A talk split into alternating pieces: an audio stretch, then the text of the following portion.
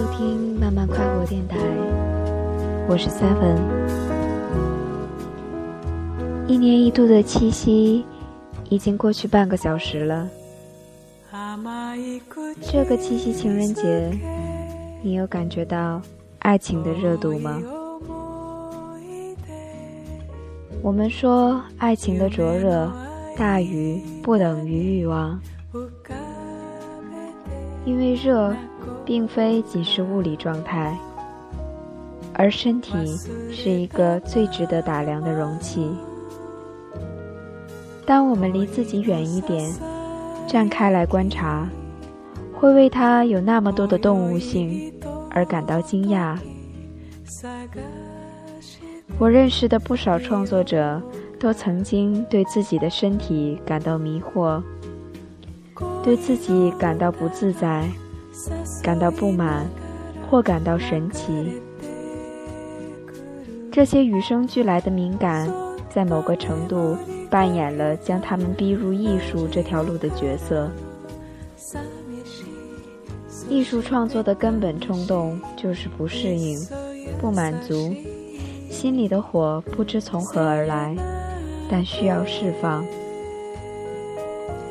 爱情也是如此，从精神到肉体燃烧的火焰，对自身好奇，对对方更加的渴望得知一种稳定的状态。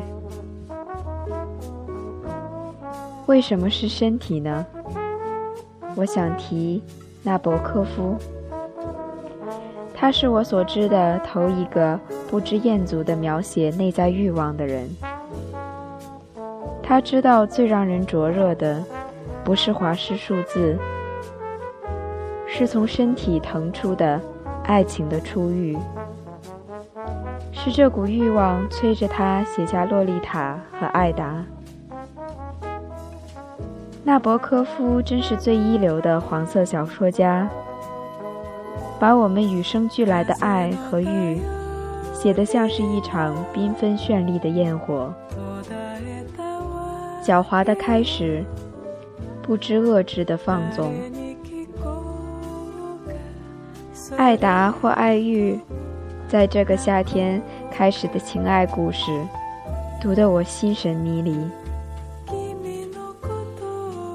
我仍记得他借着艾达的口说。你所擦出的火花，在我身体最软弱、最邪恶而柔嫩之处，留下了烙印。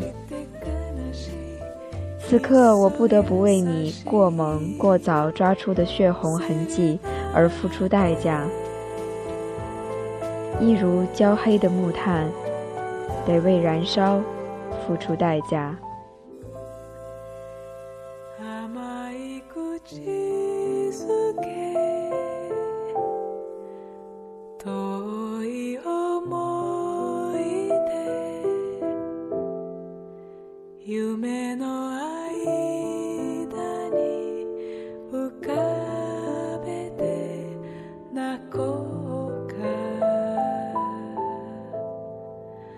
風の太陽